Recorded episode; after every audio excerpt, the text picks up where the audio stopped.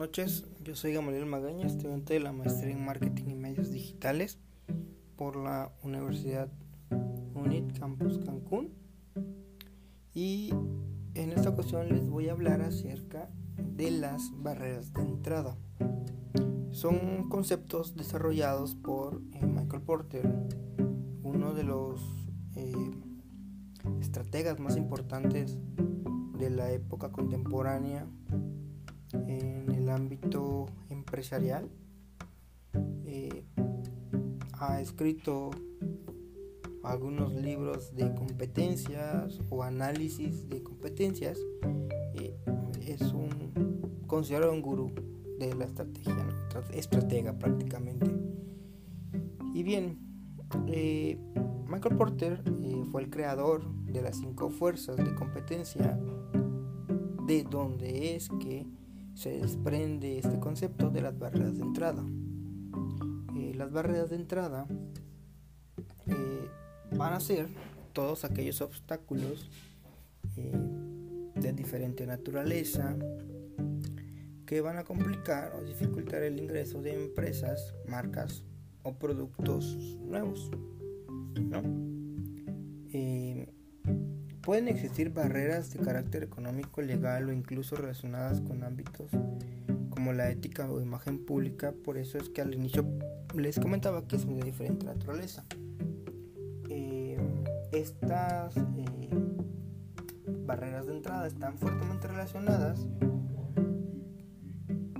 a dos factores importantes a estudiar en una industria, como lo es la competencia y la rentabilidad. Dentro de las barreras de entrada nos vamos a encontrar con, la, con las economías de escala. Eh, esta condición se va a cumplir cuando a mayor volumen de producción cada unidad adicional fabricada cuesta menos. Eh, esto va a significar una ventaja para las empresas que ya están en el mercado. Toda empresa que desea entrar al sector se encuentra ante opciones muy poco deseables que dificultan su entrada. Puede ser construir una planta productiva, construir una planta eh, de producción reducida, eh, en fin, pueden ser diferentes eh, esquemas a los cuales se puede encontrar dicha empresa en dicho sector. En las economías de escala también se pueden definir de dos formas las de manera interna que eh, nacen dentro de la propia empresa. Eh, puede ser en este caso alguna nueva técnica de producción. Eh, normalmente la dirección siempre va a estar ligado a este tipo de decisiones o de construcción de sistemas, logística. Y están las externas, que estas son envueltas por acontecimientos no necesariamente propios de la empresa, ¿no? Pueden ser circunstancias geográficas, sociopolíticas, culturales, económicas. Un ejemplo muy claro puede ser eh, eh, la baja de impuestos eh, en la zona autorizados por el gobierno.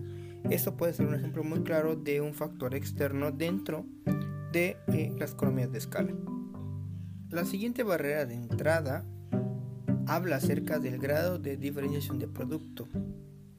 Esto quiere decir que la empresa ya cuenta con una identificación de marca y lealtad entre los clientes.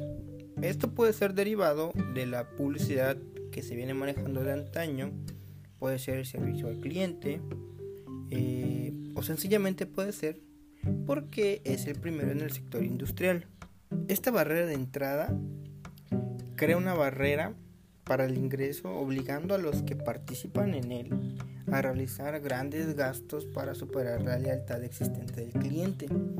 Este, este esfuerzo por lo general implica pérdidas de, en la iniciación y con frecuencia toma un largo periodo de tiempo en que se va construyendo esta relación con el que va ingresando a este sector. El autor Spence menciona que un producto está diferenciado si sus variedades comparten características comunes. Generalmente los productos que preferimos y producimos están altamente diferenciados. Por un lado, los consumidores tienen preferencias por la variedad y otra definición, en esta ocasión de Lancaster, eh, menciona que las preferencias por la eh, son mayormente por la calidad. Esto va a ocasionar que el productor, desde el punto de vista de los autores, eh, se defina por bienes y servicios diferenciados en variedad o calidad. De aquí nace eh, dos tipos de diferenciación del producto. La diferenciación horizontal, que se refiere a todos aquellos atributos basados eh, en tipo del producto que estamos ofreciendo, es decir, color, textura, tamaño, localización, etc. ¿No? Esto los consumidores no necesariamente pues estarán de acuerdo en, en qué producto tiene más valor que otro. Así todo depende de sus propias eh, pues, preferencias o gustos del cliente. Y la otra, que es la diferenciación vertical, eh, que va un poco más apegada a la calidad. En esta los consumidores eh, pues tienen una mayor condición de decisión, ¿no? Prefiriendo siempre la calidad. Esto nos va a orillar a que ellos están, estarán dispuestos a pagar el precio. Los requisitos de capital también forman parte de las barreras de entrada sin duda alguna nace de la necesidad de invertir grandes recursos financieros para competir. Esto crea una barrera de ingreso en particular si se requiere el capital para publicidad arriesgada o agresiva, o en investigación y desarrollo. Es decir, eh, hace algunos años las grandes empresas, los grandes corporativos, eh, contaban con suficientes recursos financieros para ingresar en casi cualquier industria. ¿no? Pero los enormes fondos requeridos en industrias como la extracción pues de minerales limita el número de las compañías que tienen acceso a ese sector, por poner un ejemplo. De esta forma, eh, todo lo mencionado va a constituir a una ventaja para los competidores ya establecidos en ese sector. Otro de eh, los de las barreras de entrada, eh, una importante de hecho, son los costos cambiantes. La existencia de costos cambiantes crea una barrera de entrada, es decir, eh, los costos que paga el comprador una vez que cambia el producto de un proveedor por otro.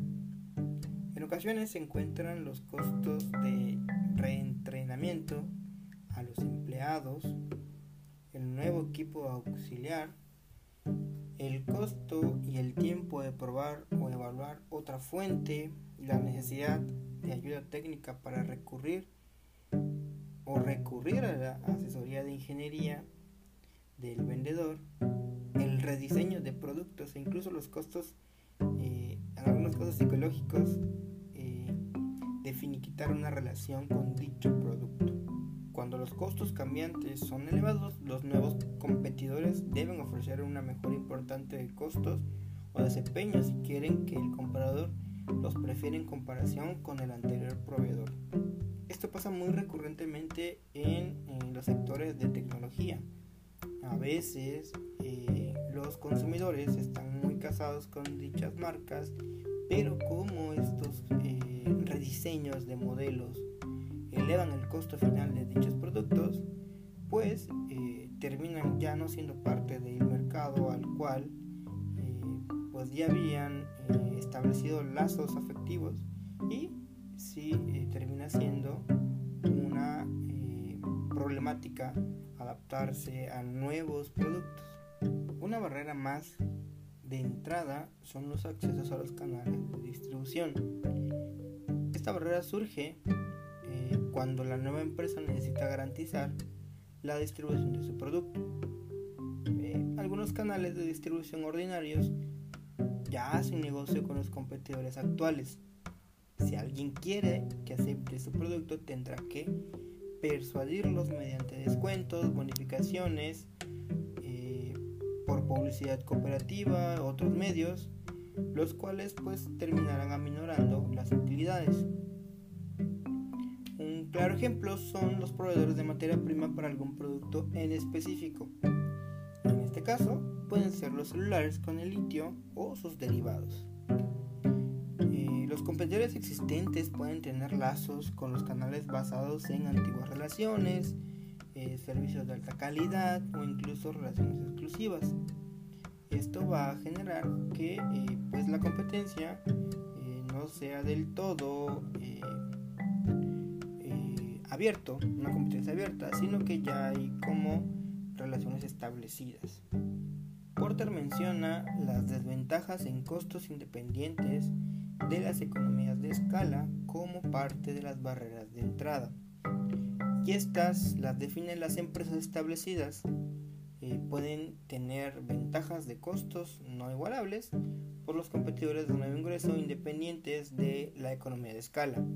Las ventajas más críticas son factores como eh, tecnología de producto patentado, acceso favorable a materias primas, ubicaciones favorables. Se puede eh, identificar también eh, los subsidios gubernamentales, gubernamentales perdón, las curvas de aprendizaje o de experiencia. Es decir, puede definirse como la suma de algunas barreras que hemos venido mencionando. en algunos casos esta barrera la llegan a mencionar como el know-how algo que no es del todo tangible, pero es un valor agregado que tiene la empresa. Eh, y de ahí parte, pues, el desarrollo de esta barrera. Por último, Porter menciona como barrera de entrada las políticas gubernamentales. Eh, estas políticas pueden limitar y hasta prohibir el ingreso a ciertas industrias al aplicar controles como requisitos para conceder licencias y restringir eh, el acceso a materias primas. Aquí pueden ser terrenos, eh, pueden ser también eh, algunas patentes reguladas, alguna licencia de venta de algún producto. En este tipo de sectores, la política gubernamental aporta múltiples beneficios de forma directa. Sin embargo, los riesgos son cuantificables, desde la complejidad de la tecnología, las instalaciones, inclusive la logística. Concluyo eh, mencionando que cuando se empieza un negocio, el evaluar todas las potenciales barreras de entrada es un paso crucial a la hora de decidir si entrar o no al mercado elegido.